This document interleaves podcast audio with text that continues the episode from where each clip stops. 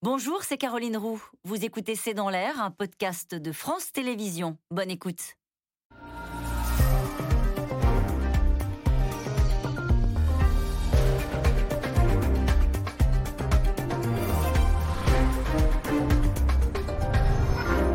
Bonsoir à toutes et à tous. Nous attendons vos questions SMS, Internet et réseaux sociaux pour alimenter notre discussion. Après les engagements, après les promesses, les actes, la Commission européenne a présenté hier un pacte pour le climat, une douzaine de propositions de loi qui visent un objectif, la neutralité carbone en 2050, la réduction de 55% des émissions de CO2 euh, d'ici à 2030. Un plan très ambitieux, trop, disent déjà euh, certains gouvernements qui craignent une colère sociale. C'est le cas de la France, traumatisée par la taxe carbone et la crise des gilets jaunes, qui craint les conséquences pour les ménages, pour les entreprises. Le secteur automobile, qui espérait conserver l'hybride, devra passer au tout électrique en 2035. Même certaines figures de l'écologie alertent sur le risque de braquer les populations, mais la présidente de la Commission, Ursula von der Leyen, elle tient le cap et explique que ce pacte vert est désormais une obligation légale. Taxe carbone, voiture, le plan choc de l'Europe. C'est le titre de cette émission. Avec nous pour en parler ce soir, Dominique Seux, vous êtes directeur délégué de la rédaction des Échos. Vous êtes éditorialiste à France Inter. Votre chronique du jour, justement, s'intitule Le plan climat de Bruxelles a déchiré la Commission. Vous nous direz pourquoi. Arnaud Gossement, vous êtes avocat en droit de l'environnement, vous êtes professeur associé à Paris 1. Euh, Lola Valéjo, vous êtes directrice du programme climat de l'Institut de développement durable et des relations internationales. Et enfin, avec nous ce soir, Sylvie Matelli, vous êtes économiste, directrice adjointe de l'Institut de relations internationales et stratégiques. Je cite votre dernier ouvrage, Géopolitique de l'économie, publié aux éditions Erol. Bonsoir à tous les quatre. Merci de participer à ce C'est dans l'air en direct. Je me tourne vers vous, Arnaud Gossement. C'est historique. Oui, c'est vraiment historique. C'est la première fois que l'Union européenne inscrit dans le marbre de son droit un objectif de neutralité climatique, c'est-à-dire qu'il va falloir, pour résumer, on y reviendra, équilibrer nos émissions de gaz à effet de serre et nos absorptions de gaz à effet de serre d'ici 2050, ce qui veut dire grosso modo qu'il va falloir réduire de 80 à 90% de nos émissions de gaz à effet de serre d'ici là. Pour 2030, un objectif de réduction de 55% des émissions de gaz à effet de serre. Elle l'inscrit dans un règlement le 30 juin et ce règlement fait partie désormais de notre droit. Et d'ailleurs, on en parlera peut-être, mais la loi qui s'apprête à être votée au Parlement est déjà un peu en contradiction avec ce règlement européen. Donc oui, c'est historique. Alors historique, pardonnez-moi pour être sûr de bien comprendre. Parce que les ambitions sont historiques ou parce que la méthode est historique avec cette obligation légale? Les deux. Les deux. C'est la première fois, donc c'est pour ça que c'est historique. La méthode est également historique, effectivement, avec une présidente de la Commission européenne très volontariste qui a présenté son pacte et ses idées dès qu'elle est arrivée à la Commission européenne. Dès décembre 2019, on avait un pacte vert pour l'Europe dans lequel s'inscrit tout ce paquet de mesures, 13 propositions de loi quand même européennes qui ont été présentées euh, hier, donc c'est considérable. C'est considérable aussi par le travail qui va devoir être accompli pendant une année dans tous les secteurs d'activité de l'économie européenne. On va détailler ces mesures, mais c'est maintenant que tout commence, l'aboutissement euh, de négociations, de discussions, parce qu'on va en parler beaucoup ce soir, mais c'est vrai qu'on a senti certains frottements. Les deux, c'est à la fois l'aboutissement d'un cycle de négociations de plusieurs années, mais c'est quand même un choc juridique, économique et technique euh, qui est mis en place par l'Union européenne hein, et qu'il va falloir euh, réaliser. Dominique Non, mais c'est un choc. Euh, il y, a deux dimensions. Il y a la dimension, comme vient de le dire Arnaud Gossement, il y a la dimension climatique. pour que nos téléspectateurs comprennent bien, il s'agit de diminuer d'ici 2030 nos émissions de gaz à effet de serre de 55% par rapport à 1990. Sachant que nous avons fait entre 1990 et 2020 moins 24%. Donc il faut passer, et ça c'est en 40 ans. Et en 10 ans, il faut passer de moins 24% à moins 55%. Ah, Donc il faut, mettre les, il faut mettre les chevaux. il, faut appuyer sur l'accélérateur. Donc ça, c'est considérable. Et il y a un enjeu considérable. Et il y a un enjeu géopolitique qui est passionnant dans cette affaire-là. C'est que euh, l'Union européenne prend l'initiative, prend la main. C'est le premier bloc mondial avant la Chine. Alors la Chine, on pourra en reparler, mais elle a présenté aussi ces derniers jours quelque chose euh, plus limité, mais elle a présenté quelque chose. Avant les États-Unis, on attend Joe Biden. On attend Joe Biden mais c'est la réponse un peu par hasard de l'Europe à l'initiative de Joe Biden sur la fiscalité il y a dix jours. Joe Biden a créé un impôt mondial. Hmm. L'Europe dit nous allons inventer, nous allons proposer au monde une stratégie climatique multilatérale mondiale qui, si ça se passe bien, devrait inciter les autres à en faire autant. Et donc, en un mois, on a deux révolutions, à la fois économiques, coperniciennes, intellectuelles, sur peut-on changer le monde mm. L'impôt mondial, la fiscalité mondiale du carbone. Avec une accélération, vous liez à la crise sanitaire ou pas Ou ça n'a rien à voir Non, je pense pas que. C'était déjà dans les tuyaux, c'était déjà amorcé Non, ça a été lancé par la, par la présidente Ursula von der Leyen. Quand elle a été élue, elle est nommée quand elle a été nommée, elle, est arrivée avec ce, projet qui est très, on va en parler, mais qui est très défendu par les Allemands. Les Allemands sont vraiment à la manœuvre, mais pas sur tous les sujets. Ils défendent leurs intérêts. Chacun a les sujets qu'il défend dans, ces mesures qu'on va essayer de, décrypter ce soir, mais plus généralement sur euh, l'état d'esprit général de ce texte, historique, dit euh, Arnaud Gossement, euh, géostratégique en tout cas, avec une vraie, une vraie ampleur quasiment, oui, dans les relations qu'on peut avoir, les relations internationales vis-à-vis des, des, grands blocs, la Chine, les États-Unis. Qu'est-ce que vous dites, vous, le Laval-et-Joux c'est un vrai pas en avant pour la crédibilité du pacte vert et c'est très important pour la lutte contre le changement climatique qui est, on le sait, une aventure mondiale. Euh, il faut rappeler quand même que tous les États, quels qu'ils soient, se sont engagés au sein de l'Union européenne pour la neutralité, se sont engagés pour ce moins 55%, mais là on rentre dans le dur, dans le concret. Et donc en fait, comment on s'y prend pour réduire les juste l'objectif qu'on vient d'évoquer à deux reprises, tout le monde a signé, tout le monde a dit oui. Oui, ces objectifs, ils, ont été, euh, ils ont été adoptés au sein du Conseil de l'Union européenne. Euh, et donc euh, là, la question, c'est comment est-ce qu'on traduit ces objectifs qui peuvent sembler assez lointains, à 2030, à 2050, en des, propositions législatives qui vont impacter très rapidement tous les secteurs de l'économie. Et c'est ça une, une, vraie avancée de ce paquet, c'est que dans son ampleur, c'est le plus gros paquet législatif énergie-climat jamais proposé par la Commission, et il touche à tous les secteurs qu'il faut réduire pour atteindre euh, la neutralité climatique. Et pour les gens qui nous écoutent ce soir, ça veut dire que ce sont des lois qui vont s'imposer aussi au niveau national. Tout à fait. En fait, ce qui est décidé, l'Union européenne a une compétence sur le sujet environnemental. Euh, néanmoins, là, ce que la Commission a mis sur la table, ce sont des propositions qui vont ensuite devoir être débattues au sein du Parlement européen et par les États membres dans le cadre du, du Conseil de l'Union européenne. Donc, en fait, on est effectivement encore au début de la finalisation de ces propositions. Ça va être âprement discuté puisque, évidemment, ça va avoir des impacts très forts sur beaucoup de secteurs et les citoyens de tous les États qui sont dans des, dans des situations extrêmement différentes de richesse et d'avancement par rapport euh, à la transition on va y revenir parce qu'on a entendu parler euh, de taxes carbone et c'est vrai que ça réveille de mauvais souvenirs euh, en France, mais on va entrer dans le détail dans un instant.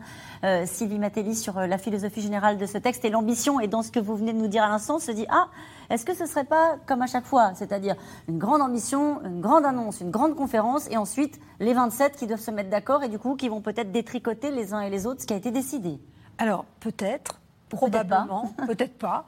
Mais ce qui est intéressant, comme ça a déjà été dit, c'est effectivement la méthode. C'est-à-dire, jusque-là, la, la, la, Commission proposait un certain nombre de choses, les États s'engageaient parce que bah, le discours était beau, il était vendeur, et puis après, chacun préparait son plan dans son coin, et on se rendait compte que ça n'allait pas fonctionner, on oubliait qu'on avait pris cet engagement. On se souvient du, de, de, la démarche du processus de Lisbonne, je crois que c'était le nom, qui était de faire de l'Europe la zone la plus compétitive de la planète au début des années 2000, et puis, bah, in fine, tout le monde a oublié et ça s'est terminé sans même qu'on se rende compte qu'on avait oublié ce, projet-là. Là, on a vraiment l'impression que la Commission, et pas que sur ce dossier d'ailleurs, mais sur beaucoup de dossiers, on a l'impression que la méthode est en train de changer et que la Commission est à la manœuvre. Quand elle propose quelque chose qui est validé par les États, elle ne s'arrête pas là, elle continue à essayer d'avancer et à faire un certain nombre de propositions. Donc c'est ça, c'est très très intéressant. Et l'enjeu, effectivement, il est majeur. Cette commission se veut géopolitique. L'un des tout premiers discours en novembre 2019 de, de van der Leyen a été de dire on va repositionner cette commission comme une commission géopolitique. Ça veut dire quoi? Ça veut dire qu'on va devenir un acteur, pas seulement une puissance économique, on va devenir aussi un acteur politique et stratégique. Et là, il y a un enjeu majeur entre, dans la rivalité entre la Chine et les États-Unis, c'est trouver sa place, trouver une posture. Le changement climatique et, ou la lutte contre le changement climatique et, et la voie choisie, c'est L'Union européenne se met à l'avant-garde, écrit euh, l'éditorial du Monde aujourd'hui, euh, de la question euh, climatique par rapport aux autres puissances. Alors, reste à savoir si on va tenir, parce que l'Union européenne et les institutions européennes n'ont jamais été des acteurs géopolitiques. On œuvrait sur le terrain de l'économie, on s'est intégré par l'économie, et aujourd'hui, l'enjeu, c'est véritablement d'adopter cette posture stratégique et politique. Et l'enjeu, c'est de savoir si, encore une fois, on arrive à embarquer les 27 de la même manière sur, sur une ambition comme celle-ci. Vous avez très bien rappelé que c'est un coup, c'est pas qu'un coup d'accélérateur qu'il va falloir mettre. Il va falloir complètement changer de stratégie à l'échelle des États. Oui, parce que on peut être enthousiaste sur ce qui a été euh, proposé. hier, mais en même temps, on est obligé de se rappeler que les émissions de CO2 de l'Union européenne, c'est 10% des émissions globales. Et donc, on peut se dire, OK, euh, il faut le faire, on doit le faire, mais est-ce que les autres vont nous suivre Dans quelle mesure? Et donc, il y a des enjeux stratégiques, politiques et économiques. Vous laissez entendre que ce serait le, contrepoint, ce serait une perte de compétitivité? C'est la question.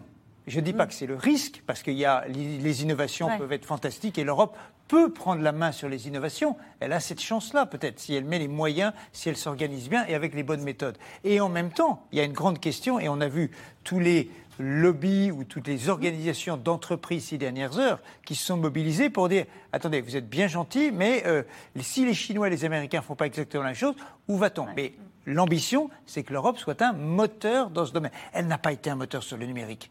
Elle n'a pas été complètement un moteur sur les vaccins. On parle d'autres sujets. Sur le climat, peut-elle être le moteur du monde En tout cas, c'est l'ambition.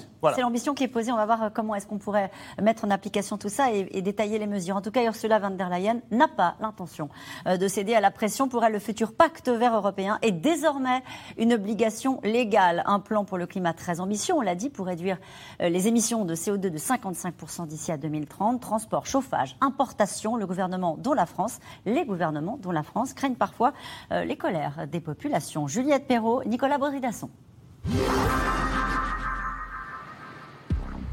Une série de mesures chocs pour décarboner l'Europe. Hier à Bruxelles, Ursula von der Leyen a présenté la feuille de route des 27. Objectif réduire les émissions de gaz à effet de serre de 55% d'ici 2030. Pour y parvenir, de nouveaux secteurs vont devoir se plier aux règles du marché carbone, ce système qui fait payer les plus gros pollueurs. Nous allons mettre en place un deuxième système d'échange de quotas d'émissions pour les bâtiments et le transport routier, car nous savons que les bâtiments consomment aujourd'hui 40% de l'énergie et que les émissions du transport routier augmentent. Elles ne diminuent pas, elles augmentent. Et nous devons inverser cette tendance. Aujourd'hui, le marché du carbone oblige les entreprises de l'industrie, de l'électricité et de l'aérien à acheter des permis de polluer lorsqu'elles émettent des gaz à effet de serre. Un principe que Bruxelles souhaite donc étendre au transport maritime, au transport routier et au chauffage des bâtiments. Une nouvelle réglementation qui pourrait bien faire grimper les factures énergétiques des Européens. Plus 44% pour les transports, plus 50% pour le chauffage résidentiel. Le retour d'une taxe carbone comme celle qui avait fait descendre dans la rue les gilets jaunes, ou encore quelques années plus tôt, les bonnets rouges, c'est en tout cas ce qui inquiète, y compris chez les écologistes. Nous l'avons vécu en France, ça a donné les bonnets rouges d'un côté, les gilets jaunes de l'autre. La Suisse a voulu le faire, l'ensemble de la loi climat suisse a été rejeté. Donc je pense que c'est une mesure toxique avec un faible gain climatique. Réserve partagée ce matin par la ministre Barbara Pompili.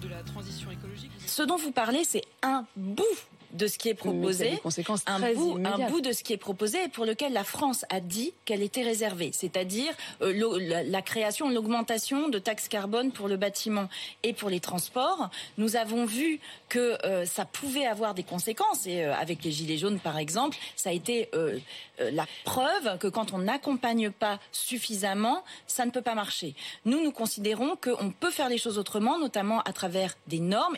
Sauf qu'en Europe, ce sont bien les 27 ensemble qui décident. Face aux craintes d'un coût trop important à assumer pour les ménages, la Commission se veut rassurante. Notre proposition contient un mécanisme pour les États membres qui permettra de soulager les ménages à bas revenus pour qu'ils n'aient pas de charges fiscales supplémentaires à payer.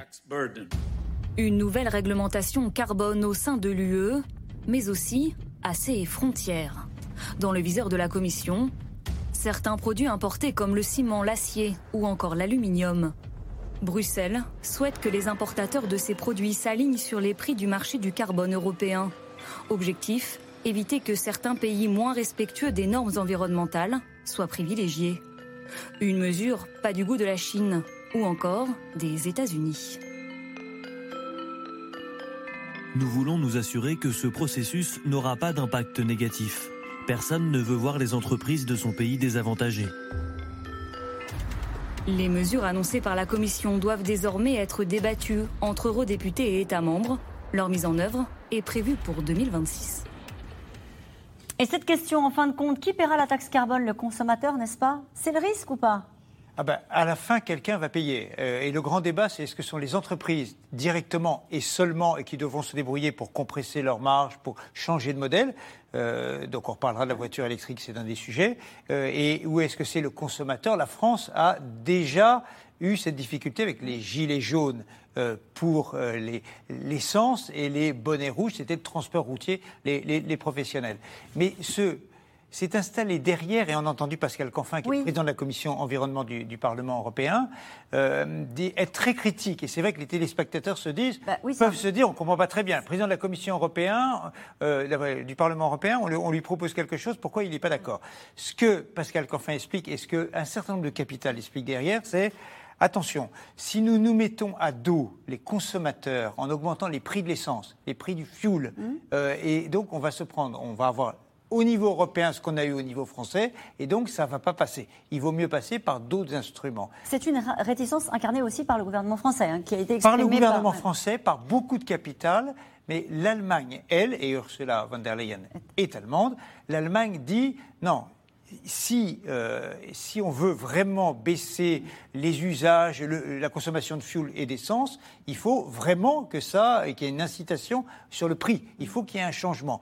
Et ça tombe d'autant mieux vis-à-vis des Allemands c'est que depuis le 1er janvier, ils ont une taxe carbone qui a augmenté assez sensiblement. Le prix du d'essence a augmenté entre 7 et 9 centimes et ça s'est passé comme une lettre à la poste il n'y a pas eu de difficulté sociale. Donc les Allemands disent bon, nous on va, euh, on vous propose ça et donc débrouillez-vous pour l'appliquer dans le reste du monde.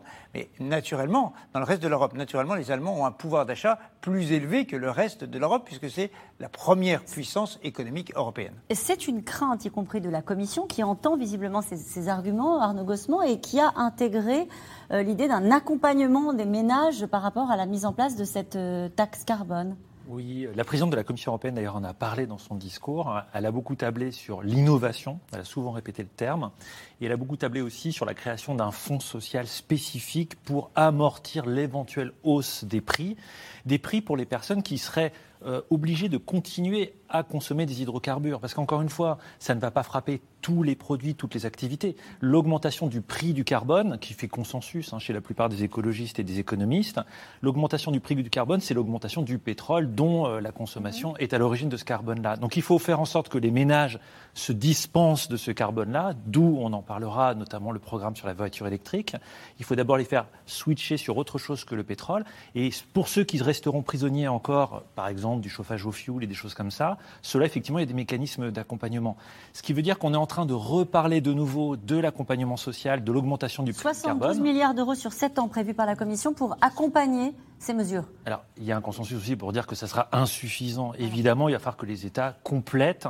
Mais l'idée, quand même, c'est avant toute chose de, sortir de la drogue du pétrole. Hein. Euh, c'est de faire en sorte. On a du mal, Arnaud Gossement. On a du mal, mais il y a un chiffre qui a été donné et qui complète celui qui a été donné euh, par Dominique Seux, donné par la présidente de la Commission européenne. On a baissé effectivement de près de 25% nos émissions de gaz à effet de serre. Et pendant le même temps, le PIB de l'Union européenne a augmenté de 60%. Ce qui est, ce qui est la preuve qu'on ne s'appauvrit pas en se dispensant du pétrole. On peut aussi s'enrichir avec d'autres technologies, d'autres activités, d'autres usages. Alors, le directeur du Centre énergie de l'Institut, Jacques Delors, a donné ce chiffre-là. Il dit sur une facture d'essence, cela représenterait un surplus pouvant aller de 6 centimes à 60 centimes le litre selon le prix du carbone. Je ne sais pas comment il calcule objectivement, pardon, mais... Hein, euh, non, c'est vrai. Et en fait, c'est ça qui est un peu difficile avec ce type d'instrument. C'est-à-dire que euh, si on est un ménage à haut revenu, euh, bah, quelque part, on peut se permettre euh, le petit surcoût de, que ça représente. Et si on est un ménage à bas revenu, eh ben, on est souvent contraint et on, fait déjà très attention à ses consommations d'énergie. Donc la vraie question, c'est est-ce que ce, cette taxe supplémentaire, enfin cet instrument financier supplémentaire, va permettre de, de, changer pour des alternatives bas carbone? C'est l'objectif donc de cette redirection des, des, revenus générés, qui seront à l'échelle européenne et aussi via les États. Mais on peut poser la question de est-ce que ça va être suffisant? Est-ce que c'est un vrai levier? On a commencé cette émission, vous avez commencé l'émission en disant c'est historique. On a aujourd'hui un dispositif législatif extrêmement ambitieux qui va sans doute nous permettre de tenir les objectifs extrêmement ambitieux aussi de réduction euh, d'émissions de, de CO2. Est-ce que des leviers comme ceux-ci on parle de cette taxe carbone. Alors, il y a plusieurs mécanismes, ça a été bien expliqué dans le reportage. Il y a à la fois le marché du carbone qui serait étendu euh, aux bâtiments et aux transports. C'est là qu'il y a une crainte hein, par rapport aux hausses des tarifs. Et puis, il y a aussi cette taxe carbone aux frontières de l'Europe. Est-ce que ces mécanismes-là sont de nature à être efficaces?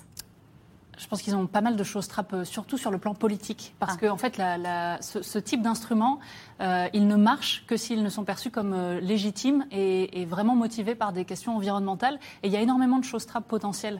C'est-à-dire, est-ce que, est que tous les secteurs qui, qui devraient payer le juste prix du carbone y sont soumis ou est-ce qu'il y a des exemptions qui peuvent sembler injustes? Il y en a? Euh, mais justement, c'est par rapport à la situation des Gilets jaunes, la Commission a, vraiment étudié cette crise peut-être. Notamment sur le transport maritime Le transport hein maritime, l'aviation, les poids lourds. Euh, il y a beaucoup moins d'exemptions que ce n'était le cas dans la France, ou en tout cas on s'y attaque très sérieusement. Euh, et il y a aussi cette volonté affichée dès le départ de rediriger une grande partie des revenus plus de la moitié, vers les populations les plus modestes qui pourraient être impactées. Et il faut aussi se mettre dans le cadre de l'Europe. On n'est pas juste sur les populations modestes ici en France, mais euh, les, personnes les plus modestes en Pologne, ça pourrait représenter jusqu'à un mois de leur salaire mm. euh, si on est dans les, dans les hypothèses les plus maximalistes de, du prix de ce marché de carbone. Sylvie Matteli on voit qu'il y a deux temps dans cette, dans cette transition. Il y a le temps de la transition et puis l'après. Et c'est vrai que le temps de la transition, et cette transition est accélérée par les dernières annonces, euh, c'est un temps où on vit encore comme avant, enfin comme aujourd'hui en réalité, et où on consomme comme, comme d'habitude, et où on va voir les prix monter pour nous inciter à changer nos modes de consommation. Et c'est vrai que c'est la période la plus difficile en fait, parce qu'une fois la transition terminée, bien les logements seront, seront isolés, les voitures seront électriques, et les choses, le, le coût se réduira progressivement. Mais il faut bien se rappeler que si on met en place des incitations via l'impôt et qu'il y a de la taxation, il y aura aussi des rentrées fiscales. Rappelez-vous le rapport qui a été publié il y a peu euh, par euh, Tirol et Blanchard, euh, qui suggérait de redistribuer en fait aux ménages les, les moins favorisés une partie des recettes et des gains de ce, de ce type de mesures. Que disent les entreprises? On va mettre de côté l'industrie automobile. Euh, Dominique Seux, parce qu'on va en parler dans un instant, parce que là aussi, il y a des, objectifs très, ambitieux sur le, passage à l'électrique. Euh, que disent les industries sur cette taxation euh, Encore une fois, parce que là, ça vise les produits chinois, américains, qui sont peut-être moins vertueux que ce modèle européen en matière environnementale, et à qui on va dire, eh ben, on taxe vos produits à l'entrée de l'Europe. Alors, les, entreprises, sur tout ce qui est donner un prix au carbone et payer plus cher, changer leur comportement, elles ont l'habitude. Parce que depuis 2005, il y a déjà des marchés de carbone, il y a des prix, on n'en parle pas dans le grand public, mais sur l'acier, sur les industries chimiques. C'est un droit à polluer. Un des droits à polluer. Voilà, c'est ça. On rachète des, droits euh, et euh, les, euh, les, industriels ont fait des efforts absolument considérables. Si les émissions de carbone ont baissé de 25% depuis 1990, c'est pas sur les transports privés des ménages ni le transport routier. C'est vraiment, ce sont les industries. Donc elles savent ce que c'est. Ce qu'elles demandent, les entreprises, c'est de la prévisibilité. Elles sont prêtes à faire les innovations, mais elles ont besoin de savoir où elles vont. Parce que quand vous lancez un investissement, par exemple sur une cimenterie, ça dure 20 ans, 30 ans. Et donc, il ne faut pas se tromper. Quand on investit en 2021, eh ben, c'est quelque chose qui va durer jusqu'à 2030-2040. Il ne faut pas qu'en 2028, on vous dise ben, c'est fini, c'est mort. Donc, il y a, vraiment euh, l'envie euh, que, euh, que les choses soient prévisibles. Alors, sur la taxe aux frontières, qui est un système beaucoup plus complexe, ça, ça a été rappelé, mais que ça, mais Résumons par taxe au produit. Voilà, si on résume. C'est pas le cas.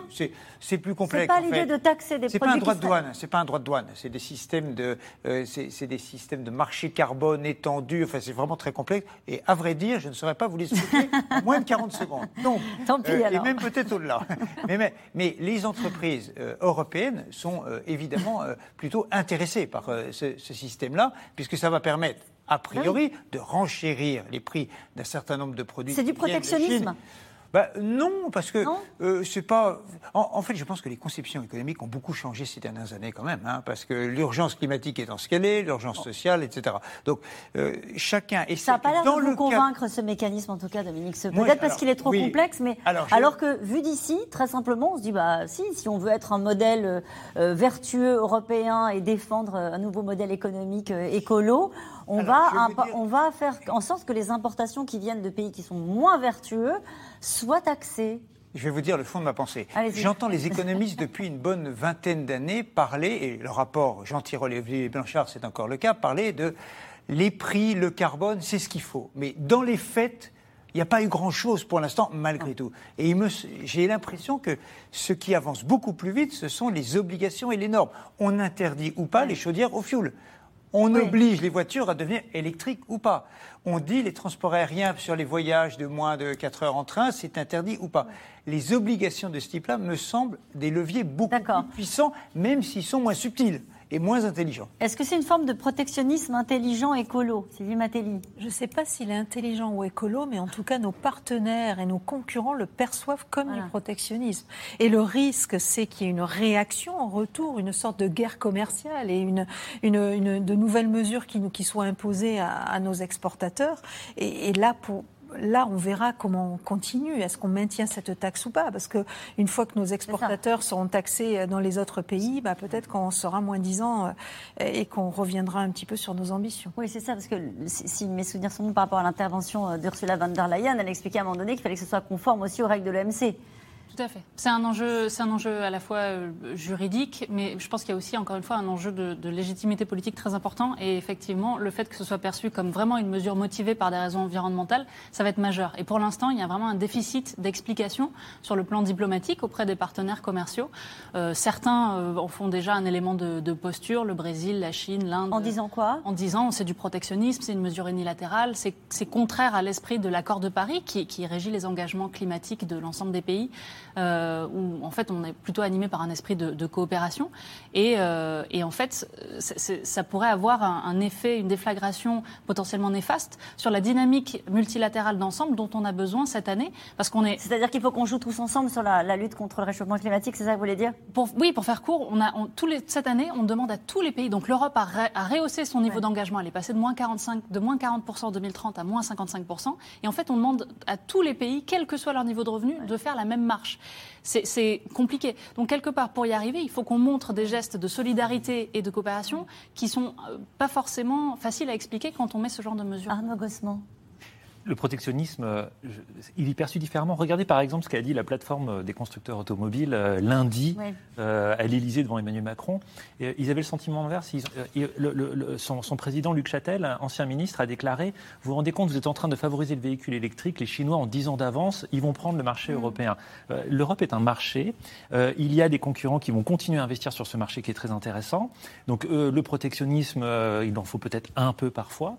Et puis deux, euh, ce sont aussi des nouvelles activités, des nouveaux produits. Regardez par exemple, le réseau de transport d'électricité a fait une visite presse pour, pour présenter des unités de stockage d'électricité. Ça va être aussi un nouveau produit, une nouvelle activité commerciale que de stocker l'électricité. On va augmenter les chiffres de développement des énergies renouvelables, d'économie d'énergie. Vous allez avoir de nouveaux marchés, de nouvelles activités qui vont générer aussi du chiffre d'affaires, de l'activité pour les entreprises. Je préférerais qu'on parle de ça presque, si vous me permettez, que de taxation, parce que sinon les téléspectateurs vont se dire ça y est, c'est le coup de la taxe carbone, c'est l'écologie bah, punitive. c'est quand même le cas, non? Non, c'est des emplois. Ce sont des emplois. Et c'est dans ces secteurs-là qu'on va créer des emplois. Est-ce que tous les pays sont au même niveau? Quand vous prenez euh, les 27, qui sont ceux qui sont très allants? Alors, vous avez parlé de la situation très précise de, l'Allemagne tout à l'heure. On a évoqué euh, la situation de la Pologne hein, économiquement. Mais est-ce qu'il y a une majorité de pays derrière Ursula von der Leyen à l'heure où on se parle? Alors, pour l'instant, enfin, ça dépend sur quel sujet. Euh, euh, pour basculer sur euh, les changer, faire plus d'énergie renouvelable, il y aura du monde, sauf la Pologne et les pays de l'Est où il y a encore énormément, énormément de charbon. Sur la, voiture électrique, on, ça dépend des pays où il y a des constructeurs automobiles et il y a des pays où il n'y en a pas. Ceux qui n'ont pas de constructeurs automobiles, ils sont prêts à tout. Ils sont, bon, ils sont vraiment, ils sont formidables qu'on change tout. Ils n'ont pas de constructeurs, peu importe. sur la question des taxes aux frontières, ça dépend évidemment de l'exposition au commerce international. Et évidemment la question allemande, et il y a un bras de fer, allez, j'allais dire fantastique, c'est un peu excessif, mais disons, il y a un vrai bras de fer entre Paris et Berlin ces jours-ci sur la façon de concevoir ce qu'est la lutte contre le changement climatique. Les Allemands disent, la taxation aux frontières, taxe carbone aux frontières, c'est bien, mais attendez, moi je suis la première puissance commerciale mondiale. Euh, en pourcentage de, la population. Je suis donc, attention, on ne va pas casser le, le, jouet. Et donc, il faut faire très attention. Et donc, il met, euh, la proposition de la Commission est tellement complexe sur la taxation aux frontières qu'on peut avoir, allez, on peut suspecter que ce soit tellement complexe que ça s'applique jamais. D'accord. Et donc, ce sera pas à l'arrivée, les Allemands seraient, je, pousse un peu évidemment, mais les Allemands seraient pas mécontents. Les Français, eux, disent, attendez, nous on voudrait, c'est nous qui avons proposé cette taxe aux frontières, donc on aimerait bien que ça s'applique. C'est une proposition Au début, c'est une, les, Français sont formidables pour imaginer des taxes que ce soit en France, à l'extérieur, nous sommes champions du monde, absolument. Donc, on a, dès qu'on a des idées de taxes, elles sont formidables. On sent un brin de malice dans ce que vous êtes en train de dire. Un, un, brin. Euh, mais par ailleurs, les Français sont assez mécontents. Euh, le gouvernement français est très mécontent de la position de l'Allemagne et de la Commission sur le nucléaire. Il y a un sujet, je vais utiliser un nom barbare, la taxonomie. La taxonomie, c'est la Commission européenne qui doit décider, dans les heures qui viennent, si le nucléaire est une énergie propre ou pas. Hmm. Et c'est alors, les Français qui aiment généralement le nucléaire se disent, bah oui, il y a le problème des déchets, mais au total, pour le climat, ça fonctionne quand même plutôt bien. Mais les Allemands euh, disent, n'aiment pas le nucléaire pour des raisons historiques, 1945, etc., et, disent, euh, bah, non. Et euh, la Commission, sur la van der Leyen, dit, bah, probablement non. Or, si le nucléaire n'est pas considéré comme une énergie propre, comment on va faire pour eh ben, ça veut, Non, mais ça veut dire que dans les objectifs européens, dans les financements énergétiques, la France n'aurait plus droit à aucun financement. Et donc, il y a, y a plusieurs bagarres franco-allemandes. Derrière le couple franco-allemand, il y a beaucoup de frictions en ce moment. Et les autres pays? l'Italie, l'Espagne, les pays du sud de l'Europe. Euh, par exemple, sur cette, euh, cette question de, de l'extension du marché carbone qui touche aujourd'hui uniquement les entreprises, euh, plutôt à des secteurs qui touchent les ménages. on voit plutôt les Pays-Bas et le Danemark qui sont plutôt qui, des Allemands. qui sont aussi plutôt propices à ce, à ce type. On va retrouver une fracture assez classique en Europe euh, selon les lignes qu'a que, présentées Dominique Seux, effectivement, c'est toujours plus difficile pour les pays qui sont à la fois euh, qui ont un niveau de développement moindre et qui ont des économies plus carbonées. Euh, elles demandent plus en échange et forcément les discussions sont âpres. Et pareil, quand on a une, industrie automobile importante, les discussions vont être eh ben, Justement, on y va à l'automobile parce que c'est un, un, vrai sujet de clivage. À compter de 2035, il ne sera donc plus possible de commercialiser une voiture neuve émettant du CO2. La Commission accélère et prend de vitesse l'Allemagne réticente et la France qui avait prévu de se laisser un petit peu de temps et de bannir les moteurs thermiques en 2040. Romain Besnénou, Laszlo Labert et Joanne Boulanger. Gros virage en vue pour le marché automobile et ce vendeur de voitures. Dès 2035, il n'aura plus le droit de proposer à la vente des véhicules diesel ou à essence. Je vais parler en fait de, coup de tonnerre. Ça veut dire que ça fait 100 ans qu'on vend des voitures thermiques. Là, c'est surréaliste arrêter définitivement les moteurs thermiques pour passer à l'électrique, ça semble complètement fou. Un choc pour les vendeurs, mais aussi pour certains clients de ce distributeur d'Île-de-France qui ne croient pas aux promesses des constructeurs sur l'autonomie. Quelqu'un qui travaille à 40 km de Paris, il, rentre, il est obligé de charger là-bas, il est obligé de revenir. S'il ne peut pas charger à Paris, il est coincé. Attendez, c'est pas du travail ça. Euh, tant qu'une voiture n'a pas au minimum 400 km d'autonomie, c'est pas la peine. L'arrêt des ventes de voitures thermiques au profit de l'électrique est l'une des mesures phares du pacte vert voulu par la Commission européenne. Un marché ciblé car très polluant. Les véhicules à essence ou diesel sont responsables de 15% des émissions de CO2. De grands constructeurs européens ont déjà annoncé qu'ils allaient transformer toute leur production thermique pour de l'électrique. Ils le feront avant 2035. Électrique, la voiture de demain, est paradoxalement aussi celle d'hier. Car les autos rechargeables ont en fait été inventées dès 1860 par des chercheurs français. Succès immédiat, dans les années 1900, elles représentent même un tiers des voitures en circulation devant les véhicules à vapeur et thermique. Et puis arrive le pétrole, bon marché, dans les années 20, qui permet à l'essence de supplanter l'électrique. Seuls des prototypes originaux feront leur apparition. Vous ne la connaissez pas? Elle est pourtant en circulation depuis 1942. Ce modèle électrique a été créé pour pallier le rationnement d'essence pendant la Seconde Guerre mondiale. Effet garanti dans les rues de Paris. Moi, je trouve que ce serait formidable, tout simplement. Oui, ça serait bon euh, pour le métier. La voiture électrique, il euh, faudrait qu'elle soit d'un maniement assez simple. Aujourd'hui, les voitures électriques sont bien plus maniables, mais ne représentent que 8% du marché européen. La faute au prix, encore trop élevé. Une citadine à essence, par exemple, coûte un peu plus de 27 000 euros, contre 36 000 en version électrique.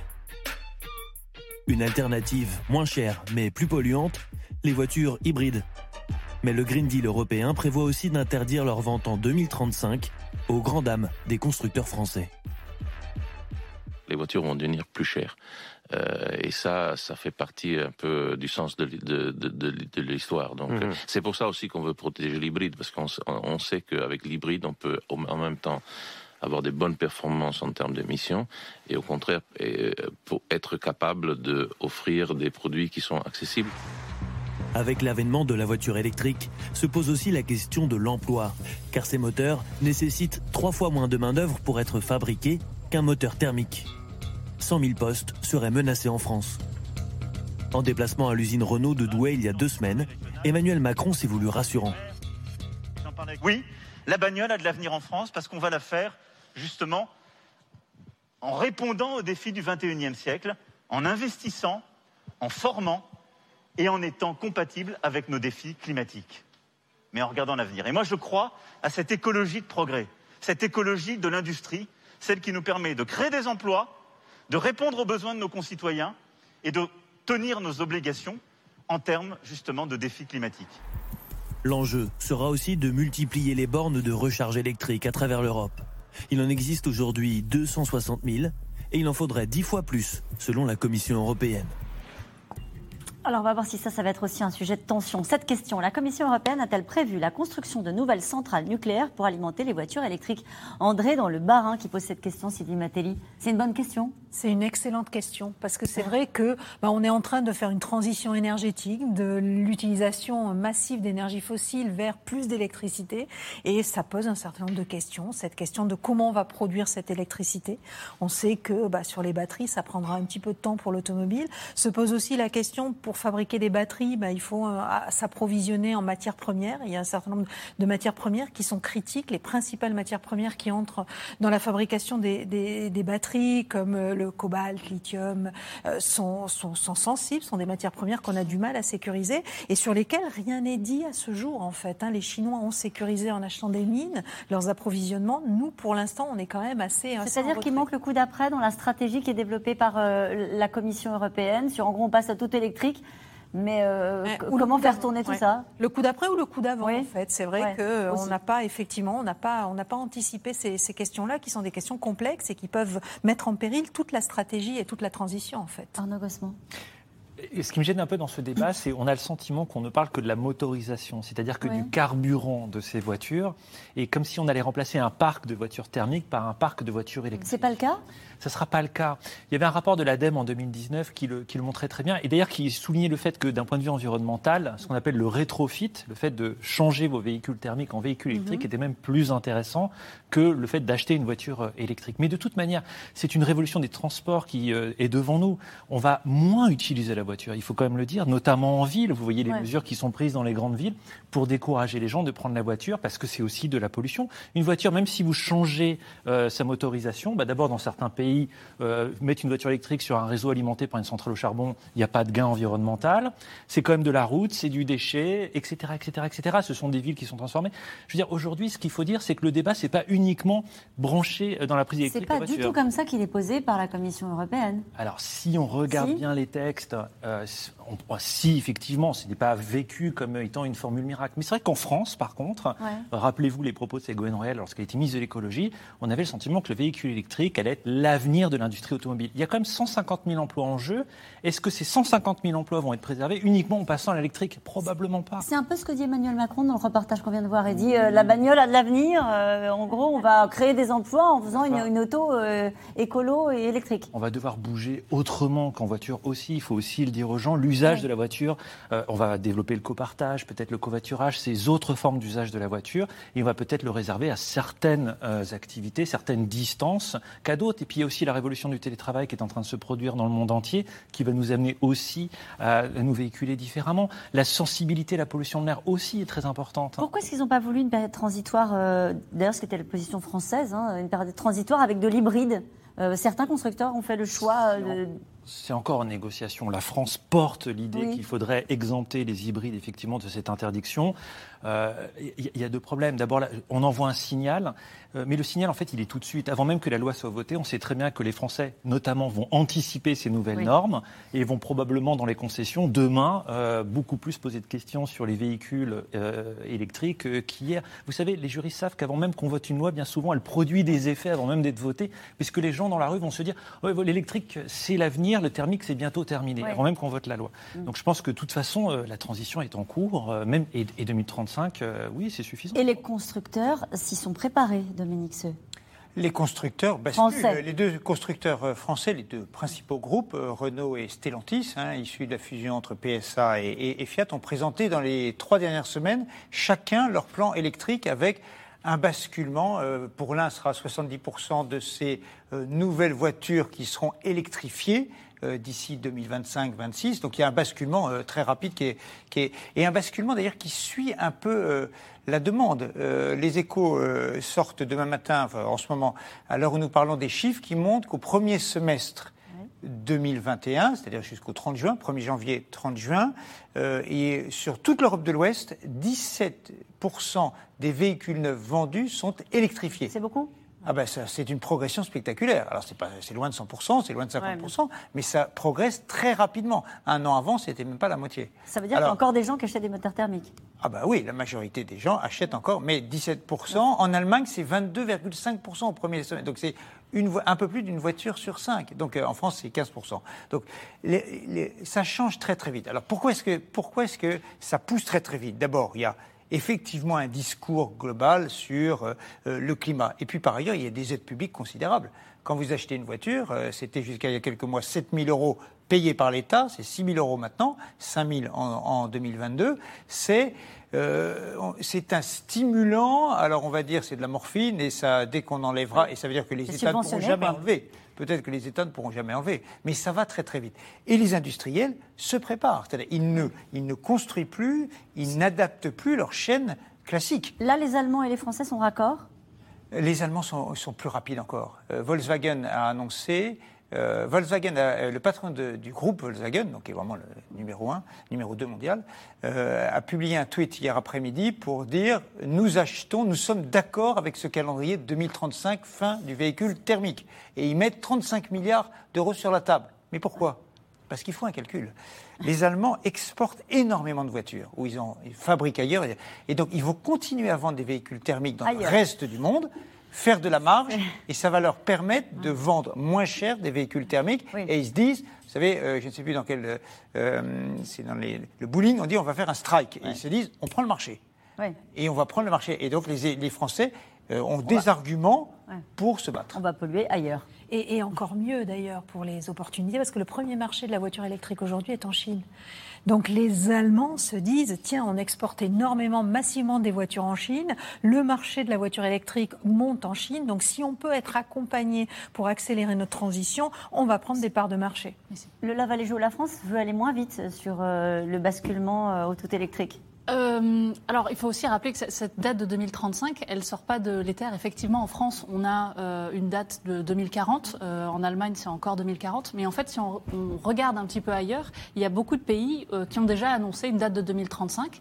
Euh, le Canada, très récemment, mais aussi en Europe, beaucoup de pays en Scandinavie, voire euh, 2030 pour la Norvège. Euh, il y a aussi d'autres constructeurs euh, européens ou, ou- ou étrangers. Il y a Ford, il y a aussi Volvo, qui se sont engagés à, à passer au tout électrique. Renault sera à 90% tout électrique en 2030. Euh, en fait, c'est aussi ces constructeurs qui, en faisant ce virage stratégique pour des raisons de compétitivité, de positionnement, etc., ont signalé, vont, bien sûr. ont signalé à la Commission que, que, en fait, c'était dans le champ des possibles de mettre cette date-là. Et quelque part, ça, ça va avoir un effet d'entraînement, parce qu'effectivement, Arnaud Cosman a raison, c'est un, un signal très important euh, de Une fois qu'on se rapprochera, et si on voit qu'il y a des difficultés dans certains euh, secteurs ou pour certaines compagnies, pays, il sera temps de faire des ajustements. Mais là, on est vraiment à l'époque du signal, et c'est un signal vraiment majeur. Il y a aussi d'autres aides qui sont apportées pour l'innovation. On a parlé tout à l'heure d'instruments financiers, et je suis d'accord, c'est pas uniquement euh, pour l'i- pour l'idée de mettre des taxes. La, la plupart de ces revenus vont aussi être dirigés dans des fonds dédiés non seulement à la justice sociale, mais aussi à l'innovation. Et ça, c'est pour développer des technologies de rupture qui sont pas encore à maturité euh, commerciale Comme aujourd'hui. Quoi, par exemple? Comme par exemple le développement de l'hydrogène. L'hydrogène, d'accord. Euh, et, et- On n'est pas prêt sur l'hydrogène. On n'est pas encore prêt. Et en fait, c'est aussi pour ça que euh, l'Union européenne met ses ressources en commun, parce qu'on voit que sinon, pris séparément, on n'y arrivera pas, on n'arrivera pas à peser face à la Chine. On voyait dans le reportage quelqu'un qui disait quelque chose de très basique, mais de très clair. C'est super, on a tous envie de passer à l'électrique, mais il n'y a pas de borne. Est-ce que là, dans les annonces de la, Commission, est-ce qu'il y a une ambition en la matière? Est-ce qu'il y a des accompagnements également, euh, des échéances qui sont fixées pour la mise en place de bornes? La Commission dit euh, il nous faut une, que chaque Européen ait une borne tous les 60 km. Euh, où qu'on se trouve, il faut en Europe 60 km. Alors je ne sais plus à quelle date, mais dans les, euh, j'imagine dans les, dans les années qui, qui, viennent. Pour l'instant, c'est vrai qu'on manque de bornes. On manque de bornes parce que euh, il n'y a pas vraiment de modèle économique en fait pour ceux qui installent les bornes. C'est pas les, c'est pas les constructeurs automobiles, hein. C'est pas les géants. Alors Total, Total crée des systèmes de bornes sur les autoroutes, mais ils vendent l'électricité assez cher encore sur ces bornes. Ils n'ont pas encore trouvé le, le modèle économique pour les bornes rapides. Parce que ce qui compte, c'est n'est pas d'avoir une borne où vous allez de Paris à Brest, vous arrêtez, mais vous faites 4 heures pour recharger votre voiture. c'est pas exactement ce qu'on souhaite. C'est ce qui a été un peu longtemps proposé. Voilà. L'idée, c'était, on a des bornes très bonnes pour recharger la nuit. Alors là, prenez du temps. Mais pour recharger, en 30 minutes, pour recharger en 30 minutes, on n'a pas encore tout à fait le bon modèle économique et technologique. Arnaud Il y a un problème économique. Effectivement, il n'y a pas de modèle aujourd'hui. Euh, il y a un problème juridique. C'est-à-dire que les bornes, vous les mettez chez des gens. Euh, vous les mettez euh, dans, sur le territoire de communes, de départements, de régions, de l'État. Et si vous avez déjà discuté dans une AG de copropriétaire de ce sujet-là, vous voyez que c'est... simple. Et puis, non, c'est très compliqué. Tout le monde est pour la voiture électrique, mais lorsqu'il s'agit d'en mettre une dans votre garage, plus personne ne le veut, même avec avec des aides. Hein. on recherche bien souvent à baisser les prix des travaux des parties communes et rarement à les augmenter. Et puis, il y a des travaux de raccordement qui sont à faire en plus de l'installation de la borne elle-même. Donc, les, les travaux peuvent parfois être considérables. Et c'est vrai que là, on a un droit français qui est pas du tout prévu pour ça. Par exemple, vous voulez installer une borne sur le territoire d'une commune, il bah, faut, un appel d'offres. Hein, ah n'importe qui ne peut pas s'installer comme ça sur le territoire d'une commune, sur un trottoir, euh, tout comme pour une terrasse de café, euh, vous ne pouvez pas vous y mettre de cette manière-là. Donc on a un droit aussi qui n'est pas totalement au carré pour développer les bornes aujourd'hui. On n'a pas parlé depuis le début de l'émission rapidement, la taxation sur le kérosène aussi, avec euh, l'industrie de l'aviation qui a réagi, hein, l'Association internationale du transport aérien qui a dit l'aviation est engagée dans la voie de la décarbonation et n'a pas besoin de mesures punitives. Ça vous fait sourire Jusqu'à maintenant. Eux, visiblement pas. Il y, a, un encouragement qui est fait euh, pour euh, développer des, des carburants euh, zéro émission. mais pour l'instant, c'est dans des proportions vraiment très faibles. Donc, c'était quand même une, absurdité que, que le, les, carburants dans l'aviation et euh, sur le secteur maritime soient complètement exemptés. Il y a quand même une logique de si on veut répondre à l'urgence climatique, euh, que le, pollueur paye et en même temps de donner un, prix au carbone. Si ça s'impose à des industries dans le transport, pourquoi pas Donc le pollueur, donc le voyageur, donc le billet d'avion au final. Jusqu'à maintenant, les compagnies ont cru, Depuis dix ans, les compagnies aériennes croient s'en tirer en disant on plante des arbres ailleurs. Ça a marché pendant un certain temps, mais ça marche plus tellement en termes de communication. Et donc l'idée, c'est de dire, attendez, un Paris-Barcelone pour 23 pour 22,50 euros, il y a quelque chose qui colle pas sur le plan euh, climatique notamment. Donc il y aura une taxation du kérosène. Elle va commencer en 2023, mhm. donc c'est pas tout de suite. Les négociations vont être extraordinairement longues parce que bien plus encore que pour la voiture, la concurrence internationale. C'est-à-dire, les, compagnies, c'est complètement substituable. Vous pouvez remplacer Air France par euh, Air Asia, par n'importe quelle compagnie du Golfe. Et donc, si tout le monde n'est pas au même ah régime et les prix des billets ne sont pas les mêmes, donc avant que l'ensemble des 190 euh, pays du monde, et, ou en tout cas, disons, la centaine qui ont des compagnies aériennes, se mettent d'accord sur un système de prix de billets identique, je crois qu'il peut s'écouler. Donc là, ça voulait dire que vous êtes en train de nous expliquer qu'il y aura une concurrence déloyale parce qu'il y aura des compagnies aériennes qui seront européennes, qui seront à un rythme particulier de taxation du kérosène et des compagnies étrangères. C'est ce que disent les compagnies. Il y, a, il y, a, une règle qui prévoit que 90% du fuel embarqué pour les avions qui atterrissent et décollent d'Europe doit être pompé en Europe. Hein. Donc c'est pour éviter ce système de dumping. Le problème, c'est comment vous le contrôlez. Il y a, un problème d'exercice de, la police sur ça, mais normalement, c'est écrit dans le paquet de mesures qui a été euh, présenté hier pour justement anticiper ce risque-là. Il faudra faire le en Europe. On en a parlé très brièvement l'un d'entre vous tout à l'heure. C'est un des secteurs connus pour son empreinte carbone, la cimenterie. À l'échelle mondiale, c'est même 7% des émissions. En Norvège, le gouvernement a investi dans un projet prometteur, mais aussi coûteux, capter les émissions de CO2 des cimenteries et les stocker sous terre ou même sous la mer. Aubry Perrault et Joanne Boulanger. Au sud de la Norvège, Brevik, une petite ville côtière au aux grandes ambitions écologiques. Et ça, grâce à cette usine. Un site de production de ciment qui s'apprête à changer ses habitudes. Vous êtes dans les starting blocks Oui, nous le sommes. On a passé beaucoup de temps à préparer ce projet. Ce projet, c'est celui de recycler le principal déchet de l'entreprise, le dioxyde de carbone. Car pour produire du ciment, du calcaire et de l'argile sont chauffés dans ces fours chaque jour. La chaleur qui en résulte dégage d'importantes quantités de gaz carbonique. Nous n'avons pas le choix. Nous avons besoin de ciment et de béton. Au total, l'industrie du ciment est responsable de 7 à 8 des émissions de CO2 dans le monde.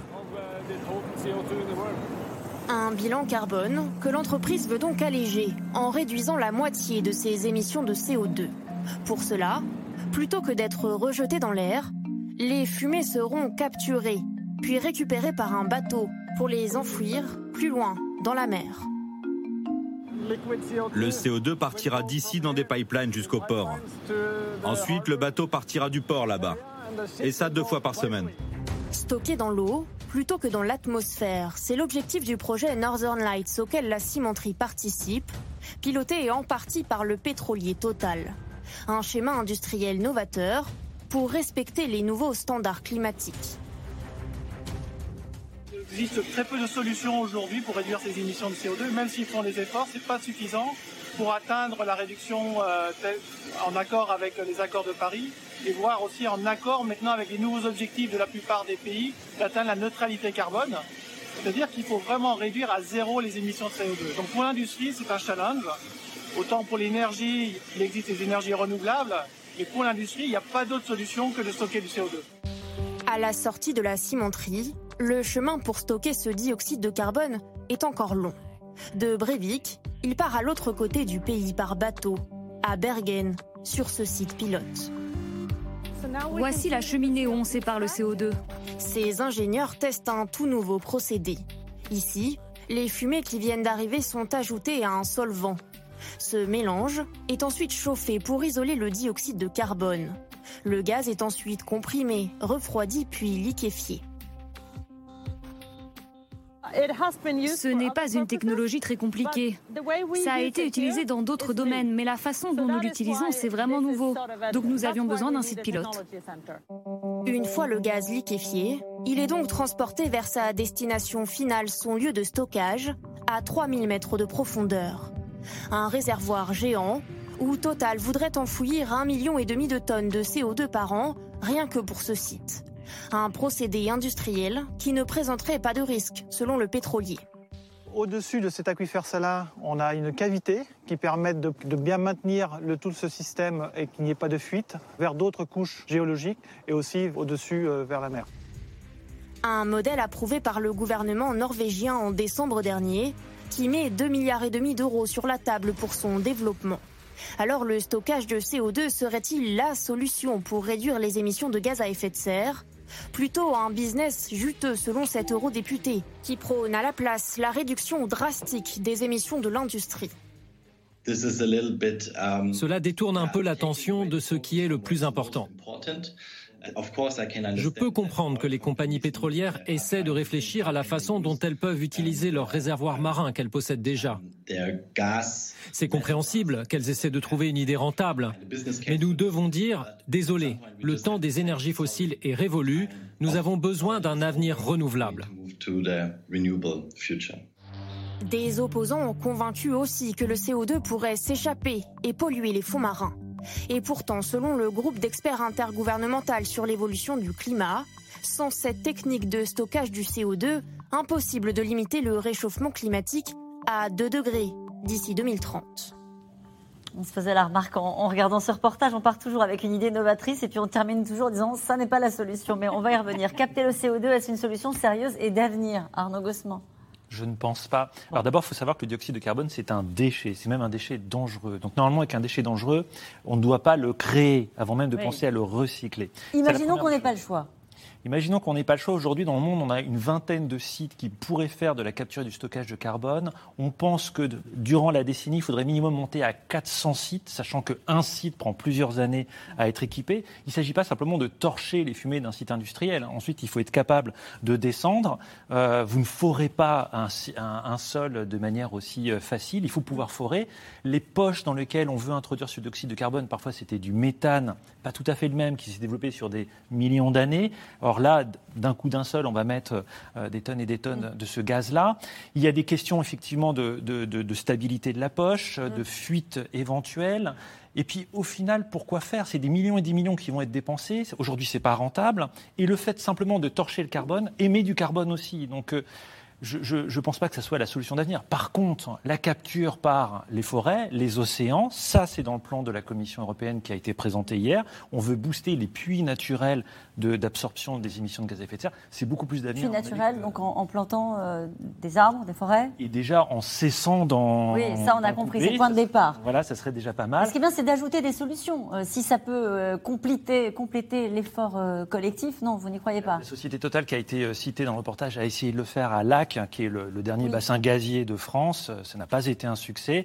Et aujourd'hui, en France, on n'aurait que trois possibilités de sites, euh, Dunkerque, au Havre. Euh, enfin, il n'y a pas beaucoup de place. Et en termes d'acceptabilité sociale, il y a peu de gens qui vont avoir envie de vivre avec ça sous les pieds, je pense. Mmh. Il y a vraiment une, c'est important de dimensionner qu'est-ce que c'est que cette solution euh, et de lui donner la bonne place. on doit absolument réduire les émissions le plus possible et passer à des énergies non émettrices. Euh, il faut aussi, comme l'a dit Arnaud Gossman, penser la façon dont on produit et on consomme et en fait se réorganiser euh, pour avoir euh, des voitures plus légères, euh, utiliser plus les transports en commun et d'autres solutions. Et il y a des émissions qui vont être difficiles à complètement éliminer, notamment euh, dans l'industrie, le cimentique que vous avez montré, produire du ciment, ça émet aussi du CO2 par une réaction chimique. on ne peut pas faire sans, on ne sait pas faire sans.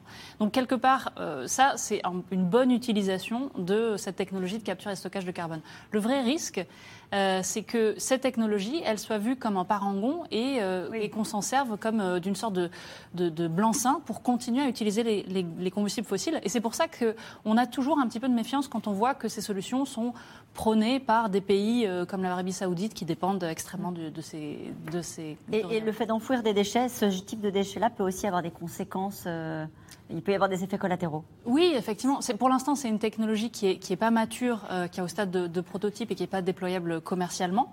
Euh, il faut la développer parce que de toute façon, on en aura besoin pour euh, certaines utilisations niches, mais c'est important de lui donner la bonne place mm. dans le panorama de solutions qu'on doit déployer et qu'on doit déployer très rapidement pour atteindre la neutralité. Dominique, ce n'est pas si simple. Non, c'est une bagarre entre deux jambes. C'est-à-dire, chaque, face à chaque problème, on peut soit diminuer les usages, c'est-à-dire on baisse la consommation de ciment et on remplace éventuellement par le bois, les constructions en bois. C'est une piste. Donc diminuer les usages. Et par ailleurs, l'autre jambe, c'est les, les, innovations technologiques qui vont permettre que ce qui est polluant pollue un petit peu moins. Les milieux économiques, du manière générale, se disent les innovations vont trouver les solutions dans tous les domaines. Et c'est vrai qu'il y a beaucoup d'innovations qui permettent des solutions. comme on le faisait auparavant. on fera autre chose. À un moment, on se dira sans doute qu'il faut diminuer des usages et réorganiser la société en fonction de la diminution des usages. C'est remplacer euh, les, voitures par les vélos, et, on a mis l'exemple en, tête, l'avion par le train, etc. Mais en même temps, euh, il, faut, il y a certains usages qu'on ne pourra pas diminuer. Donc il y a un équilibre à trouver, et chaque camp, les écologistes disent diminuons les usages radicalement, et les milieux économiques disent on va trouver les solutions. Eh bien, c'est une course, c'est une saine émulation. Sylvie Matteli Oui, ça fait un peu penser à la poussière sous le tapis, vous ne trouvez pas? On, va, on va cacher notre CO2 finalement sous les mers et puis on ne le verra plus et on le respirera plus et ce sera l'essentiel. Effectivement, je rejoins ce que, ce que disait Dominique Seux sur le fait qu'il y, a cette, euh, il y a cette tendance à vouloir euh, trouver des solutions pour moins polluer, mais sans changer tellement nos modes de vie. Parce qu'au fond, c'est ça qui est en jeu. Et, et, je crois que les ambitions... ce sera la solution la plus confortable. Bah oui, mais sauf qu'on sauf que ça marche pas. Sauf qu'on n'a plus le temps et que ça marche pas. On n'a pas le temps d'attendre. Et, la difficulté euh, se double. Alors peut-être que la taxonomie européenne va venir résoudre ça. On en parlait tout à l'heure, ce référentiel qui va aider les investisseurs. Mais au fond, on a parfois l'impression que des investissements massifs sont réalisés dans les innovations technologiques pour essayer de conserver nos modes de vie. Euh, c'est précisément l'exemple de, cette cimenterie. C'est ça que vous êtes en train de dire. Tout à fait. et les déclarations déclaration hier de la, de, la, de, de, la, présidente de la Commission européenne était assez claire. Il va quand même falloir changer nos modes de vie. Sinon, on n'y arrivera pas à tenir euh, ces objectifs qui sont très ambitieux, comme on l'a rappelé depuis le début de l'émission. Nous venons maintenant à vos questions. L'Union européenne ne va-t-elle pas trop vite avec ces mesures? Est-elle prête? On entend sans cesse, euh, on n'est pas, on pas à 5 ans près, on n'est pas à 10 ans près. Euh, manifestement, on est à quelques années près. Donc, euh, alors, l'Union européenne va vite, indiscutablement, et toutes les organisations, les ONG doivent reconnaître qu'elle va vite. tous ceux qui disent c'est un marché ultralibéral, l'Europe, on ne pense qu'à l'économie, vraiment, c'est faux. Mais mais euh, est-ce que, est que euh, ça va Non, il faut savoir que ça va prendre quand même au moins un an et demi, deux ans. La question que je voulais vous poser justement, est-ce que ce pacte vert européen peut accoucher d'une souris? Est-ce qu'il peut faire pchit? Je ne pense pas. Non. Je pense qu'on n'a pas le temps non plus. Il faut bien voir que tout ce pacte a un seul but, décliner l'accord de Paris que nous avons signé déjà en 2015. Le changement climatique, c'est aujourd'hui. Donc j'ai envie de répondre à votre téléspectateur, euh, on n'a pas le choix. C'est tout de suite qu'il faut agir euh, dès maintenant. Mais à condition que Joe Biden annonce quelque chose dans les semaines qui viennent aussi. Parce que si l'Europe part toute seule, euh, c'est bien gentil. Mais donc Joe Biden, il a fait des grands discours sur beaucoup de sujets. On attend maintenant un peu les choses concrètes. Et les Chinois, non? Les Chinois ont présenté euh, il y a quelques heures, hier je crois, euh, un marché du carbone euh, qui s'applique à un certain nombre de secteurs. Mais la grande difficulté de la Chine, c'est qu'il n'y a pas d'opinion publique. Elle est un peu là sur la pollution dans les centres-villes, mais il n'y a pas d'opinion publique libre qui puisse mettre une pression. Donc c'est le Parti communiste et Pékin qui décident ce qui est bon pour la Chine. Encore une fois, on propose une taxe. L'intelligence européenne n'est-elle que punitive Non, dit Arnaud Gossman. Non, euh, sincèrement, il faut vraiment indiquer à vos téléspectateurs qu'il n'est pas question aujourd'hui de créer un nouvel impôt, une TVA, une taxe sur les carburants, etc., La taxe carbone a été annulée dans l'augmentation de sa trajectoire, on n'en parle plus. Et là, ce que propose l'Europe, c'est pas un nouvel impôt Non, mais ça va renchérir le coût de l'énergie pour les ménages. Pas forcément. Encore une fois, si on aide les ménages à se passer du pétrole, s'il y a un fonds de redistribution, et si les pays eux-mêmes, enfin, font de la redistribution, c'est-à-dire qu'on change complètement notre modèle fiscal en ne taxant plus, euh, en taxant plus la pollution et moins le travail, oui, effectivement, il n'y aura pas ce, ce choc. Le Fonds social euh, pour le climat, il va euh, donner déjà de, l'argent pour redistribuer ce que va coûter peut-être ce, prix au carbone. un an avant la mise en place et que en fait les citoyens on anticipera on anticipe en fait cette fois et on permet de compenser soit les revenus euh, pour les gens qui sont en précarité énergétique, parce qu'il y a aussi ce problème-là, et aussi de favoriser les investissements. J'entends ce que vous dites, mais tout à l'heure, on a vu euh, M. Canfin euh, qui était très sceptique justement sur cette manière de prendre le sujet. Après, on a le droit d'être sceptique sur le fait que est-ce que l'Europe, c'est la bonne échelle avec la bonne légitimité politique pour mettre cette question-là? C'est vrai que l'Europe, elle joue quand même sa, crédibilité politique aussi sur ce projet de transition écologique. Et est-ce que c'est la, bonne... On a le droit de, penser que c'est Oui, c'est pour ça que c'était intéressant ce débat, parce qu'il y a certaines ONG qui sont très allantes sur les questions environnementales qui, elles aussi, ont dit attention, euh, est-ce qu'on ne va pas braquer euh, les populations? Ça n'a pas été uniquement porté que par euh, certains industriels, hein, ces critiques-là, Arnaud Le réseau Action Climat, par exemple, a eu raison de le dire. Pascal Canfin a parlé d'un risque de suicide politique. Mais juste un point quand même.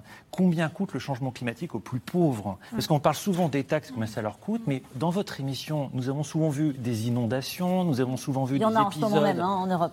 Et ça, ça coûte des fortunes et aux plus pauvres. Hein. C'est les plus pauvres qui sont les plus exposés au changement climatique. Tout le monde est d'accord pour plus d'écologie, mais la vraie question est sommes-nous prêts à perdre du pouvoir d'achat pour cela?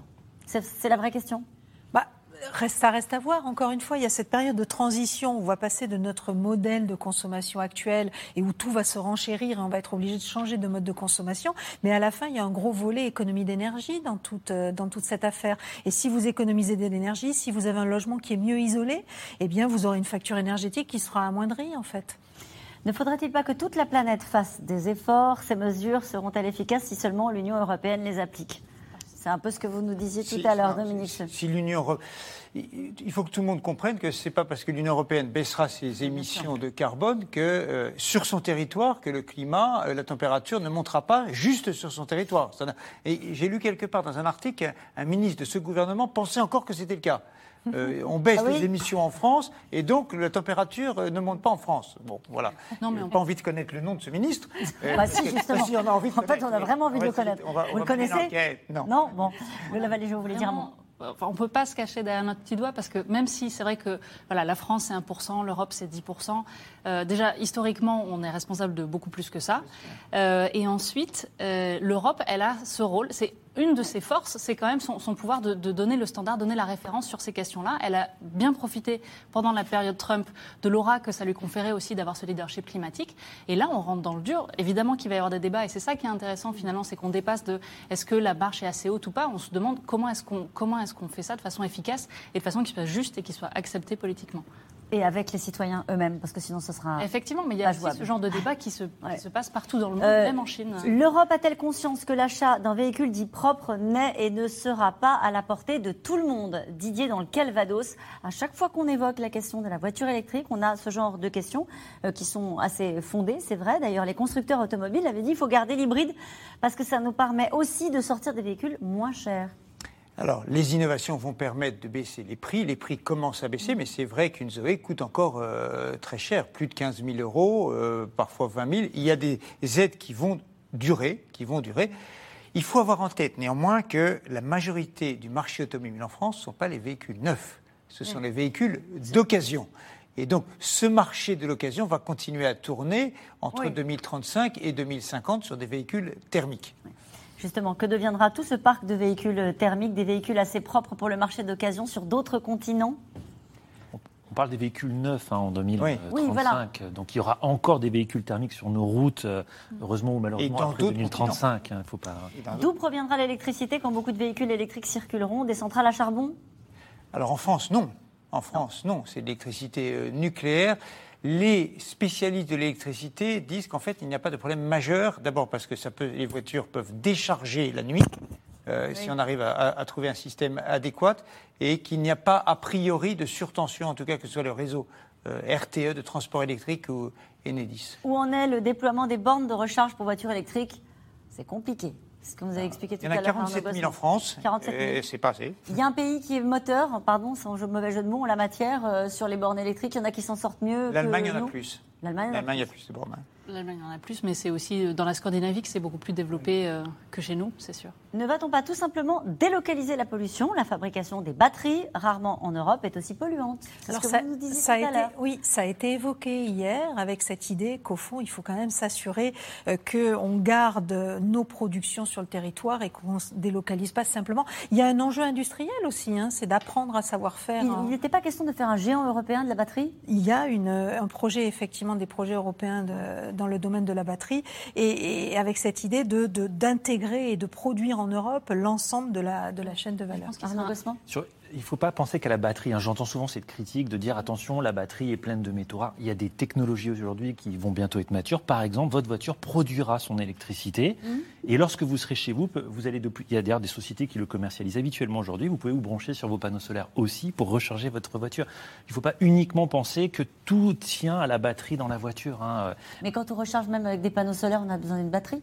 Vous avez des voitures, par exemple, qui vont avoir des mini-éoliennes qui vont vous permettre de recharger votre batterie tout en roulant. Ça existe, ça, aujourd'hui. Ça sera commercialisé demain. Et probablement qu'avec ces mesures-là, ces entreprises auront le vent en poupe. C'est enthousiasmant ce qui se passe, hein, quand même.